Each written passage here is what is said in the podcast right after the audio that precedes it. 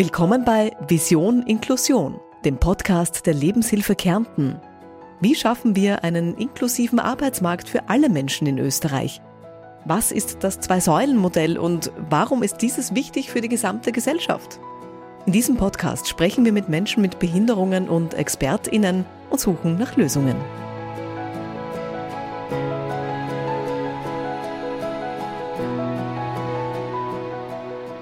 Willkommen zum zweiten Teil unserer Episode mit der Volksanwaltschaft. Die Lebenshilfe Österreich hat das sogenannte Zwei-Säulen-Modell entwickelt, das wir auch Bundesminister Dr. Martin Kocher übermittelt haben. Ziel des Modells ist die Schaffung eines inklusiven, durchlässigen Arbeitsmarkts. Die zwei Säulen stehen für einerseits Einkommens- und andererseits Bedarfssicherung, also die Absicherung des behinderungsbedingten Mehraufwands, wie etwa persönliche Assistenz. Das beinhaltet auch die Möglichkeit, aus Werkstätten heraus in den allgemeinen Arbeitsmarkt zu wechseln und auch wieder in Werkstätten zurückzukehren, wenn Arbeitsversuche nicht klappen. Mein Name ist Karina Bimpel und ich bin in der Lebenshilfe Österreich für die Inklusionspolitik zuständig. Neben mir ist Roland Keinz. Er ist Selbstvertreter in der Lebenshilfe Kärnten und setzt sich für die Rechte für Menschen mit Behinderungen ein. In dieser Episode geht es um die jetzige Situation von Menschen mit Behinderungen am Arbeitsmarkt und sie beleuchtet die Hürden, denen Menschen mit Behinderungen begegnen.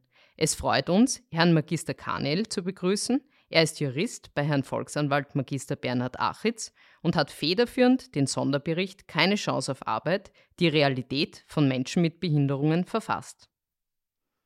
In einer Episode mit Generalsekretärin des Arbeitsministeriums Eva Land-Richtinger wird erwähnt, dass die Sozialversicherung ein wichtiger Schritt hin zu einem inklusiven Arbeitsmarkt ist. Welche Schritte sind Ihrer Meinung nach noch notwendig? Also die Sozialversicherung ist einmal ganz, ganz wichtig und die könnte wahrscheinlich auch relativ leicht umgesetzt werden. Natürlich weiters wichtig auch darüber haben wir schon kurz gesprochen, sind eben die Leistungen des Arbeitsmarktservices. Da gibt es ganz tolle äh, Förderungen und Projekte, nur müssen halt alle auch diese in Anspruch nehmen können, die sie benötigen. Und wenn wir eben diese Zweiteilung haben, dann haben wir keinen, oder Dreiteilung, dann haben wir keinen inklusiven Arbeitsmarkt und auch nicht diese Förderungen des Arbeitsmarktservices. Was es natürlich noch betrifft, dürfen würde, wäre den Unternehmen die Angst zu nehmen, Menschen mit Behinderung einzustellen. Äh, und ganz, ganz wichtig, beginnt ja die ganze Frage des, welche Arbeit werde ich einmal ausüben, ähm, wie schwer tue ich mir mit gewissen Tätigkeiten. Wie bei jedem Menschen beginnt es im Normalfall bei den Eltern und dann im Kindergarten. Das heißt, hier würde ich mir wünschen, wenn wir einmal einen inklusiven Arbeitsmarkt haben möchten, dann müssen wir bei den Kleinsten beginnen, dass es schon eine Selbstverständlichkeit ist, äh, dass jedes Kind mit Behinderung um die Ecke in den Kindergarten gehen kann. Und das geht dann weiter mit der Schule, dass das kein Kampf und kein Betteln für Eltern sein kann, dass ihr Kind in die Schule geht, in die die anderen Kinder auch gehen. Und das kann man dann weiter bis, bis in den Hochschul Hochschulbereich äh, bringen. Und da möchte ich ganz kurz erwähnen ähm, das Beispiel des Herrn Pablo Pineda, der ein, ein Spanier ist und äh, Trisomie 21 hat und er ist der erste Europäer, der ein Hochschulstudium abgeschlossen hat. Und ähm, gefragt, äh, wie er das geschafft hat oder wie das so war, hat er halt gesagt, ja, seine Eltern haben ihn halt von Anfang an, und das war, glaube ich, in den 70er Jahren schon, so behandelt wie seine Geschwister, also ganz gleich. Und das heißt, wenn wir von einem inklusiven Arbeitsmarkt sprechen, dann müssen wir auch diese Themen im Blick haben. Da muss mit diesen Trennungen muss Schluss sein. In derselben Episode mit der Generalsekretärin Frau Landrichtinger wird die Komplexität der verschiedenen Zuständigkeiten beleuchtet. Es gibt das klassische Arbeitsrecht und das Sozialversicherungswesen und die Behindertenhilfe auf Bundeslandebene. Inwiefern behindern die verschiedenen Zuständigkeiten die Pläne für einen inklusiven Arbeitsmarkt? Ja, ich würde diese Frage noch etwas erweitern auf den gesamten Behindertenbereich, jetzt nicht nur den Arbeitsbereich, der extrem kompliziert ist. Also es ist sehr, sehr schwierig aufgrund der verschiedenen Zuständigkeiten zwischen dem Bund, zwischen den Bundesländern und da zwischen den verschiedenen Stellen äh, zu verstehen, welche Leistung kann ich in Anspruch nehmen, welche Leistung kann ich nicht in Anspruch nehmen. Die Volksanwaltschaft hat wirklich schon seit vielen Jahren auch gemeinsam mit anderen gefordert, dass es eine zentrale Ansprechstelle äh, für Menschen mit Behinderung geben soll, die dann ermöglicht, alle Informationen zu bekommen und einem dann auch beratend zur Seite steht, was ich brauche. Die größte Schwierigkeit mit den unterschiedlichen Kompetenzen ist, dass nachvollziehbarerweise die jeweilige Behörde, die für einen Bereich zuständig ist, natürlich nur diesen einen Bereich sehen kann. Und die andere Behörde sieht dann nur ihren Bereich. Und zwischen diesen Bereichen gibt es aber Übergänge, die weder die eine noch die andere Behörde sieht oder auch sehen kann, muss man fairerweise sagen. Das heißt, man hat immer nur ein, ein Ausschnittsbild des Menschen und seiner Situation und kein Gesamtbild. Und genau um dieses Gesamtbild geht es aber. Und es, also wir haben wirklich immer wieder Fälle, wo man eigentlich der einzelnen Behörde auch gar keinen Vorwurf machen kann, aber man einfach feststellt, dass das Gesamtsystem durch diese Zersplitterung, wer ist der zuständig und wieder was, dann zu einem ungenügenden Ergebnis führt. Das heißt, hier eine Vereinfachung wäre wirklich, wirklich begrüßenswert. Und ich möchte in diesem Zusammenhang auch natürlich äh, die Selbstvertreter in Organisationen erwähnen, die bei Beratungen da wirklich Ausgezeichnetes leisten und äh, nach meiner Wahrnehmung äh, tolle Arbeit äh, leisten. Aber es kann natürlich nicht sein, dass es dann von den Menschen mit Behinderung selber abhängt, ob andere Menschen mit Behinderung zu den Informationen kommen, die sie brauchen. Wie könnte es sich auf den ersten Arbeitsmarkt auswirken, Menschen mit Behinderungen zu beschäftigen? Wie könnte sich der Arbeitsmarkt verändern, wenn er inklusiv wird? Ja, wie könnte er sich verändern? Nur positiv. Das ist, das ist ganz klar. Also Jetzt im 21. Jahrhundert äh, sprechen alle von Vielfältigkeit oder verwenden das Wort Diversität und wie wichtig das ist. Und selbstverständlich ähm, gehören Menschen mit Behinderung hier dazu. Es ist, gibt für mich überhaupt wirklich keinen Zweifel, dass äh, Menschen mit Behinderung in jedem Unternehmen einen Mehrwert darstellen würden. Und meiner Meinung nach gibt es sogar zwei Bereiche, wo es den Mehrwert gibt. Äh, der, auf der einen Seite im Innenbereich, das heißt im Unternehmen selber, ist es schon mal gut, wenn man verschiedene Blickwinkel hat, wenn man verschiedene Herangehensweisen hat. Das ist ja, da gibt es ja schon unzählige Studien, die belegen, dass Teams, die möglichst vielfältig sind, dass die einfach eine tolle Arbeit leisten und Dinge auch sehen und dann lösen, die eher einseitigere Teams nicht so sehen und lösen. Aber es gibt natürlich auch im Außenbereich, gibt es natürlich wahnsinnig viele Möglichkeiten. Äh, ich sehe vielleicht einmal die Gruppe der Menschen mit Behinderung als Konsument. Ich verstehe, wenn ich irgendetwas baue oder so, wo sind da die Schwierigkeiten. Wenn ich da jemanden mit Behinderung in meinem, in meinem Team habe, der wird sofort hinweisen, so kann man das nicht machen. Und, und so weiter. Also es gibt sowohl im Innenbereich als auch im Außenbereich ganz, ganz viele Vorteile, äh, wenn mehr Menschen mit Behinderung, und da meine ich jetzt wirklich alle Behinderung, das möchte, äh, Behinderungen, das möchte ich betonen, arbeiten würden.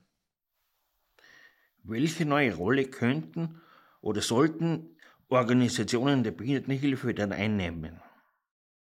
Ja, also zuerst bei dem Begriff Organisationen der Behindertenhilfe muss man vielleicht auch im Hinterkopf haben, dass es auf der einen Seite die Dienstleister gibt, die eben zum Beispiel äh, Werkstätten betreiben oder Wohngemeinschaften betreiben äh, und die SelbstvertreterInnen selber.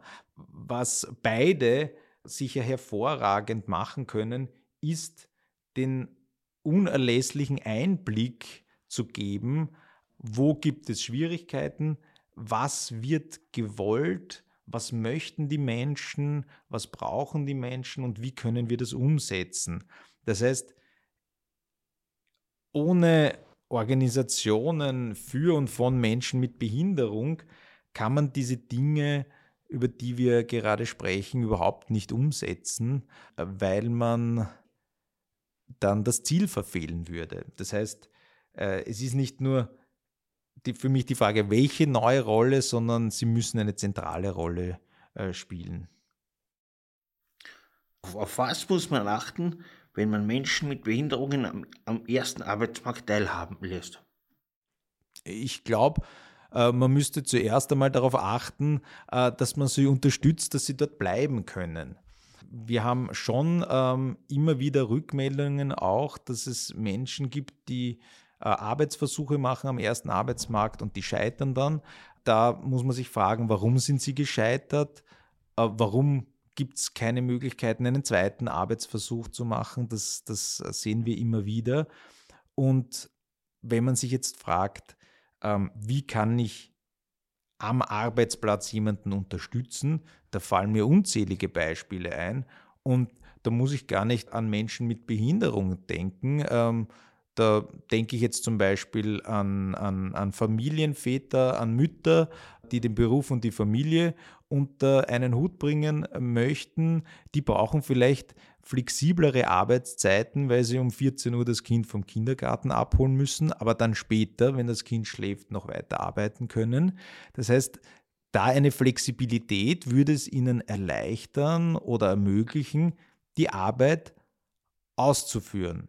Und genauso können Menschen mit Behinderung, die vielleicht mehr Pausen brauchen oder öfters Pausen brauchen und kürzere Arbeitseinheiten haben, dann muss das halt für sie möglich gemacht werden. Das ist jetzt nur ein Beispiel. Äh, da, da gibt es ganz viele Beispiele, wie es gelingen kann, dass sich ein Unternehmen auf den Betroffenen einstellt da Rücksicht nimmt und als Gegenleistung dann eine gute, motivierte Arbeit bekommt. Und man muss auch sagen, es gibt wirklich Beispiele von Unternehmen, die äh, denen das sehr gut gelingt. Also gerade das mit den Pausen und der Arbeitszeit, das ist mir so gut in Erinnerung, wo ein gewisser Stress einfach ausgenommen wird und äh, ich nicht nach einem Schema alle Mitarbeiter quasi zu etwas verpflichte, sondern da ein bisschen Freiraum lasse und dann können die Mitarbeiter je nach ihren Bedürfnissen gute Arbeit leisten. Inwiefern können eine Existenzsicherung und eine Bedarfssicherung ein inklusives Wohnen inmitten der Gesellschaft ermöglichen? Naja, ähm, so wie ich das sehe, hätte man mehr Selbstständigkeit, äh, hätte man, wenn ich ein Einkommen bekomme, ähm, hätte ich einmal mehr Macht, mir eine Wohnung zu suchen. Wenn dann eine gut ausgebaute Bedarfssicherung da ist, hätte ich auch die Möglichkeit, mir die Unterstützung zu holen für das Wohnen in dieser Wohnung oder auch in dieser Wohngemeinschaft, wenn ich das möchte. Das heißt, ich hätte aus meiner Sicht mehr Werkzeuge, mehr Macht in der Hand, und auf der anderen Seite wäre ganz generell auch der Blickwinkel ein anderer. Und ich glaube, ein, ein Thema, das man da nicht vergessen sollte im Zusammenhang mit dem Blickwinkel, es wäre in diesem Zusammenhang auch wichtig, Menschen, die vielleicht bisher ihr ganzes Leben in Einrichtungen gewohnt haben und vielleicht nicht sehr gemeindenah gewohnt haben, auch den Mut zu machen, dass sie, dass sie einfach eine Wohnform wählen, die sie wirklich möchten. Ja, und da könnte so eine, eine Existenz- und Bedarfssicherung könnte da einen, einen, einen wichtigen Beitrag leisten. Im Sonderbericht steht Folgendes. In anderen Staaten gibt es bereits gute Beispiele dafür, dass die richtigen Rahmenbedingungen es Menschen auch mit schweren Behinderungen ermöglichen, ihren eigenen Beitrag zur Erwerbswirtschaft leisten zu können. Die Hilfe zur Möglichkeit weitgehender Eigenständigkeit und Inklusion macht Menschen mit Behinderung zu Leistungsträgern anstatt Leistungsempfängern. Wie lauten denn diese Erfolgsbeispiele? Ja, also da kann man zum Beispiel äh, Schweden nennen. Da gibt es ein ganz interessantes System. Erstens ist hier der sogenannte erste Arbeitsmarkt, ist einmal der erste Bereich, den man in, in den Blick nimmt für alle Menschen. Das heißt, es, es kommt nicht dazu, dass man sagt, äh, okay, das ist jemand, der hat die und die Diagnose, der ist einmal auf jeden Fall nicht für den ersten Arbeitsmarkt, kommt in Frage, sondern man geht einmal davon aus, dass die betroffene Person, der Mensch, für den ersten Arbeitsmarkt in Frage kommt. Und dann ist verpflichtend, ein Entwicklungsplan zu erstellen. Das ist auch etwas, möchte ich gleich äh, Zwischenbemerkung machen, das immer noch nicht in, in allen Einrichtungen geschieht. Dass ein Entwicklungsplan da ist äh, und man sich Ziele setzt, die irgendwann auch äh, erreicht werden können. Und in Schweden ist es jetzt so, da gibt es dann einen Dienstleistungsanbieter, äh, der heißt Samhall und bei dem werden dann die Menschen mit Behinderung angestellt. Da sind sie dem ganz normalen Arbeitsrecht unterworfen, bekommen ein, ein Gehalt und das ist kein geringes Gehalt. Äh, ich habe vor ein paar Jahren gelesen, dass das Durchschnittsgehalt dort über 2000 Euro war. Und die Menschen, die bei diesem Dienstleistungsanbieter angestellt sind, arbeiten dann in einem sogenannten Arbeitsüberlassungs- äh, oder Arbeitskräfteüberlassungsprogramm in anderen Unternehmen. Und mich hat schon beeindruckt die Zahl, dass 90 Prozent der Menschen, die bei Samhall angestellt sind, in anderen Unternehmen arbeiten und eben ein Gehalt bekommen. Ich habe schon, schon vorher äh, äh, erwähnt, dass in Schweden da diese ICF, also die ganzheitliche Beurteilung im Vordergrund steht und nicht die ICD, die Beurteilung mit Fokus äh, oder mit äh, einer Zielgerichtetheit auf die Krankheiten. Wichtig ist auch in Schweden, dass die Kommunen hier sehr viel machen. Die Kommunen heben selbst Steuern ein und finanzieren die Mehrheit dieser Leistungen selber. Das, glaube ich, ist ein ganz interessanter äh, Zugang. Aber es gibt auch äh, andere Länder, auch Dänemark zum Beispiel, um in Skandinavien zu bleiben. Da muss es auch zuerst eine Aktivierungsmaßnahme, wie das genannt wird in der Übersetzung, erfolgen, sozusagen die Blickrichtung auf den ersten Arbeitsmarkt. Und nur wenn das nicht gelingt, dann sozusagen versuche ich andere Lösungen zu finden. Das heißt, es ist immer die Blickrichtung, jeder kommt einmal prinzipiell für den ersten Arbeitsmarkt in Frage. Und in Dänemark gibt es dann etwas, äh, was mir vom Namen auch gut gefallen hat, äh, sogenannte Flex-Job-Zertifikate, äh, wo dann eben auch dem Unternehmer ermöglicht wird, sehr flexibel mit den betroffenen Menschen zu arbeiten, da eben vielleicht eine Arbeitszeitverkürzung auszumachen und das wird dann vom, von der öffentlichen Hand finanziert und muss nicht vom, vom Unternehmen gezahlt werden. Es gibt auch andere Länder, im, im, im Bericht im Zwei-Säulen-Modell ist Luxemburg erwähnt worden, aber das, äh, das soll die, da können andere das besser erklären als ich. Was ist denn Ihres Erachtens der sozioökonomische Wert eines inklusiven Arbeitsmarkts und welchen Stellenwert sollte dieser einnehmen? Ja, bevor man diese Frage beantwortet, muss man sagen oder festhalten, dass der inklusive Arbeitsmarkt eine Verpflichtung ist. Das heißt, äh, darüber kann man gar nicht diskutieren. Ich bringe jetzt nicht die, die Bestimmungen der Behindertenrechtskonvention, aber das steht außer Frage, dass Österreich sich verpflichtet hat, einen inklusiven Arbeitsmarkt zu etablieren. Und welchen Wert das hat?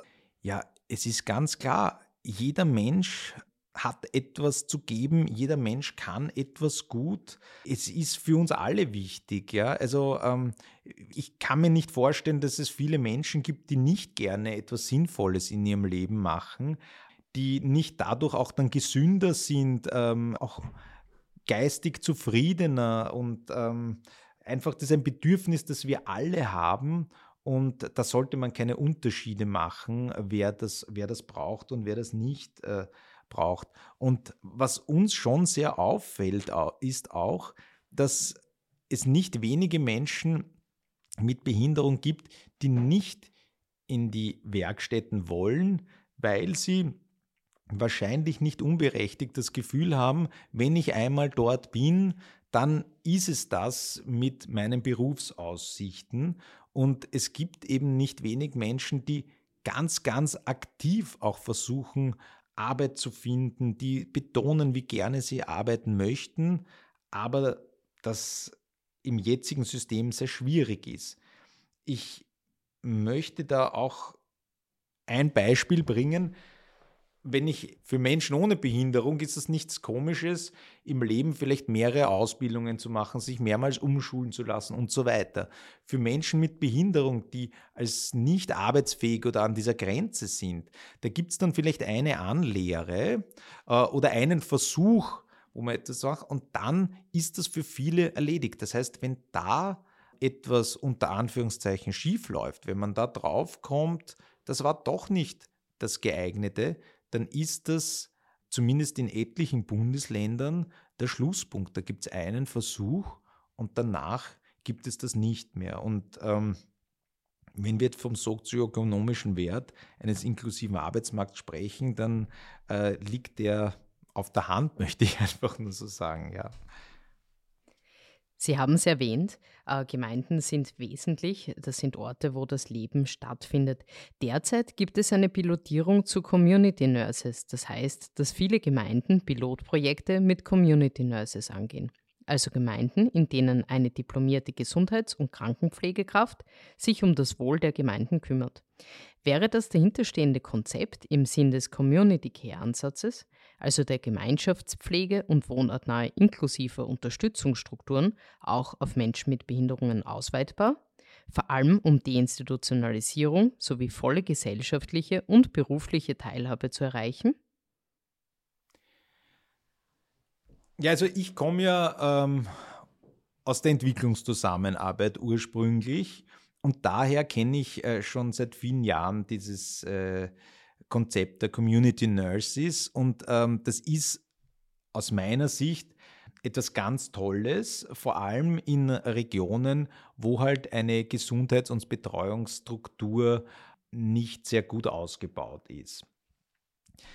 Jetzt, wenn ich mich frage, ob das jetzt, ich weiß, da gibt es diese Pilotprojekte, ich muss zugeben, ich, ich habe jetzt noch keine Informationen, wie diese Projekte laufen, aber kann ich mir prinzipiell vorstellen, dass das etwas Interessantes ist. Ich meine, Hausbesuche, die präventiven Charakter, die vorbeugenden Charakter haben, um gewisse Dinge auszuschließen, Gefahren oder einfach Gesundheitsberatungen oder Unterstützungen, wo brauche ich vielleicht Unterstützung, wenn da jemand nach Hause kommt, an sich eine tolle Sache.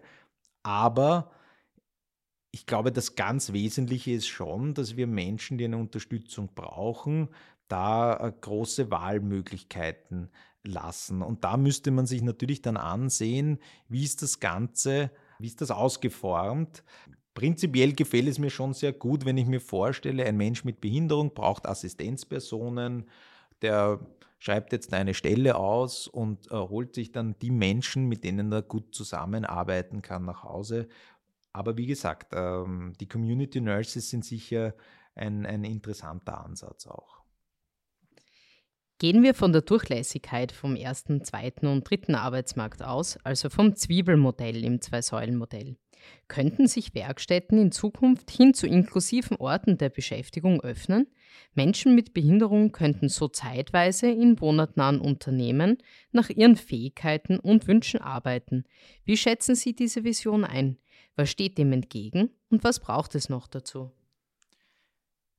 Ja, also ich glaube, es steht einmal außer Zweifel, dass Werkstätten oder wahrscheinlich sehr, sehr viele Werkstätten ähm, Tolles, Tolles geleistet haben. Und äh, wir beobachten ja auch, dass sehr viele Menschen, die wir dann auch befragen, wenn wir in äh, Werkstätten gehen, sehr zufrieden sind.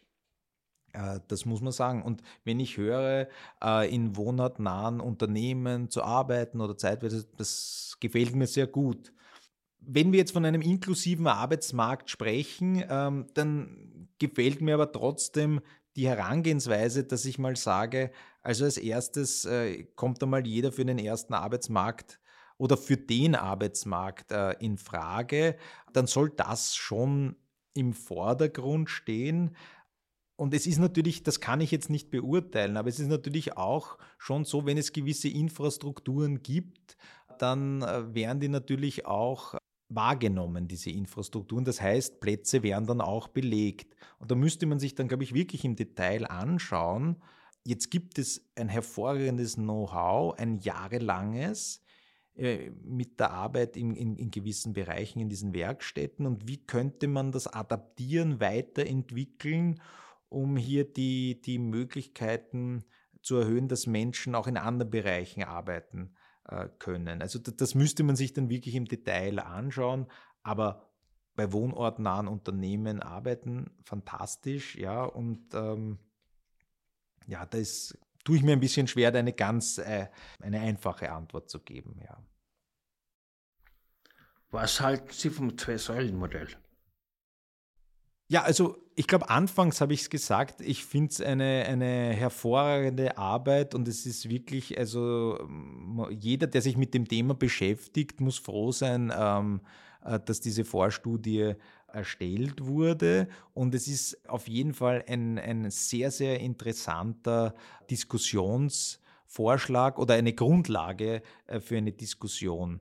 Ich glaube auch, dass eine Trennung zwischen der Existenzsicherung, das heißt, ich bekomme einen Lohn oder wenn ich zu dieser Gruppe zähle, die wirklich gar nicht arbeiten kann, zumindest eine Grundsicherung äh, und dann dem gegenübergestellt die Bedarfssicherung, das heißt für alle Unterstützungsmaßnahmen gibt es einen extra Bereich, das, das finde ich sehr gut.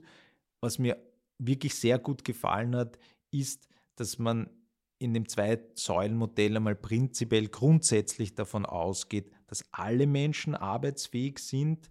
Ich glaube auch, dass, so wie es im Zwei-Säulen-Modell angeführt ist, wenn man einen Lohn bekommt, dann werden logischerweise andere Transferleistungen wegfallen müssen. Ja, ich glaube auch, dass die Grundsicherung etwas, etwas Wesentliches ist. Und ähm, was hier auch angesprochen wurde, was ganz, ganz wichtig ist, dass die Abhängigkeit von Sozial- und Unterhaltsleistungen wegfällt. Darüber haben wir noch gar nicht gesprochen.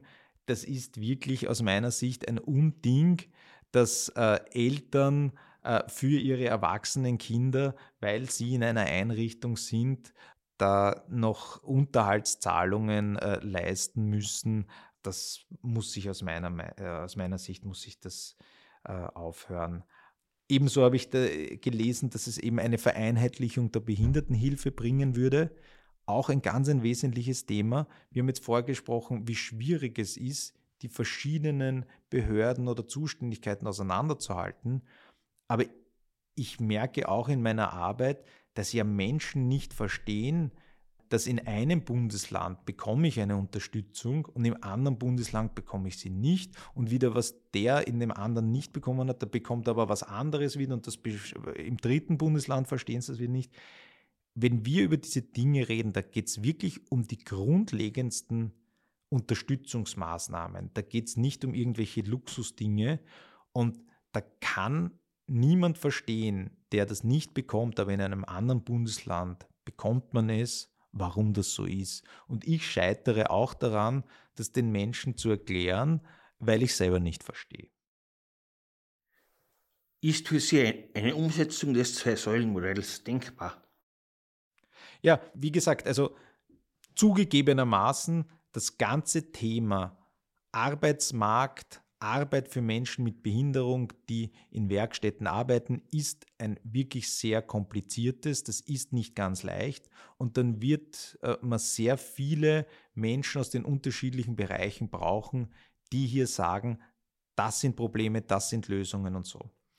Und das Zwei-Säulen-Modell ist, glaube ich, eine ganz tolle Diskussionsgrundlage. Aber ob es jetzt dann eins zu eins, so wie es vorgeschlagen ist, dann jemals umgesetzt werden kann oder ob es Aspekte gibt, die hier vielleicht nicht abgebildet wurden, das kann ich nicht so beurteilen. Es ist eine hervorragende Grundlage, auf der man aufbauen kann und ich hoffe, dass das auch bald passiert. Was haben Britney Spears und Menschen mit Behinderungen gemeinsam?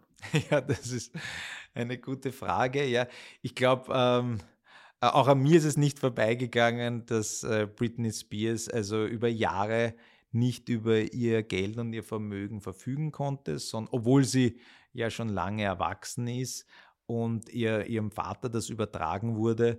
Und das ist ja ein Thema, das äh, sehr viele Menschen mit Behinderung, früher war das die sogenannte Sachwalterschaft, äh, heute ist das äh, System ja Gott sei Dank geändert worden. Wir haben keine Sachwalter mehr, sondern Erwachsenenvertreter. Aber wie der Fall jetzt der Britney Spears war, kann ich nicht beurteilen. Aber worum es geht, ist, dass Menschen mit Behinderung, egal welche Behinderung sie haben, möglichst selbst darüber entscheiden sollen, was mit ihrem Geld passiert oder äh, was mit anderen Aspekten ihres Lebens passiert. Und ich habe einmal vor vielen Jahren in einem äh, Protokoll gelesen, dass ein, ein Mann mit Behinderung hat dann irgendwie das Geld irgendwie verschenkt an andere und so. Und das war dann quasi so das leuchtende Beispiel, dass das eben nicht geht. Jetzt habe ich schon ein Verständnis, ein prinzipielles auch, dass man das, äh, ein gewisser Schutz ist natürlich etwas Wichtiges. Das möchte ich gar nicht in Abrede stellen. Aber ich kenne so viele Menschen, die, bei denen keine Behinderung festgestellt wurde, die mit ihrem Geld so viele dumme Dinge anstellen und das Geld beim Fenster raushauen. Und da würde ich genauso viele Beispiele bringen. Und die haben aber dann keinen Sachwalter gehabt oder jetzt keinen Erwachsenenvertreter. Also insofern die Gemeinsamkeiten der Britney Spears mit Menschen mit Behinderung. Wir begeben uns nun zum Ende der Episode. Möchten Sie noch etwas hinzufügen? Ja, es ist ein ganz ein interessantes Thema und äh, es gäbe sicher zahlreiche Dinge, über die man sprechen müsste. Die Volksanwaltschaft äh, ist sehr bestrebt, darauf hinzuweisen, dass sich in diesem Bereich etwas ändern muss. Und ähm, wir arbeiten ja nicht im luftleeren Raum, wir sind auf die Zusammenarbeit mit, mit anderen angewiesen. Wir sind darauf angewiesen, dass Menschen mit Behinderung zu uns kommen und uns ihre Probleme schildern. Wir sind aber auch darauf angewiesen, dass äh, Organisationen ihre Erfahrungen mit uns teilen oder Vorschläge machen, äh, wie man Dinge besser machen kann. Und äh, ich hoffe wirklich, dass wir in den nächsten Jahren hier große Veränderungen sehen können und im Regierungsprogramm der aktuellen Regierung sind diese Veränderungen auch drinnen. Also es fehlt jetzt eigentlich nicht mehr daran, dass äh, es ist nicht mehr eine Frage, ob man das machen sollte, sondern es ist, glaube ich, nur mehr eine Frage, wann das passiert. Noch eine letzte Frage. Was wünschen Sie sich? Ja, also in Bezug auf Menschen mit Behinderung würde ich abschließend sagen, ein bisschen das wiederholen, was ich schon gesagt habe. Was ich mir wünsche, wäre, dass jedes Kind in den Kindergarten um die Ecke gehen kann, dass jedes Kind mit oder ohne Behinderung in die Schule gehen kann, in die es gehen will und dann auch die Ausbildung bekommen kann und dass wir da einfach zu einer im wahrsten Sinne des Wortes Normalität kommen und Menschen nicht trennen. Ich wünsche mir dann weiter, dass alle Menschen, die arbeiten möchten, das auch können, dass sie dabei ein Geld verdienen können und ganz wichtig, dass sie dann auch ein Geld sparen können und äh, ein Leben führen können, so wie das alle anderen machen. Und ähm, das sind eigentlich, glaube ich, keine, keine Wünsche, die nicht erfüllbar sind, sondern sollten eigentlich im 21. Jahrhundert eine Selbstverständlichkeit sein. Und ich glaube, wenn man den einzelnen Fall vielleicht im Bekannten- oder Freundeskreis sehen würde, mit, welch, mit wie vielen Hindernissen da viele Familien oder Menschen mit Behinderung noch konfrontiert sind, dann würde man ganz klar sehen, dass das keine zu großen Wünsche sind, sondern eigentlich Dinge, die eine Selbstverständlichkeit sein sollen. Vielen Dank für das informative und fachlich fundierte Gespräch und Ihre Zeit. Wenn es noch Fragen gibt, bitte gerne über www.lebenshilfe-kärnten.at an uns einmelden. Und ich bedanke mich bei allen Hörerinnen und Hörern. Und wenn euch das Thema am Herzen liegt und euch der Podcast gefällt, dann bewertet uns auf Apple Podcasts und teilt diese Episode auf euren Social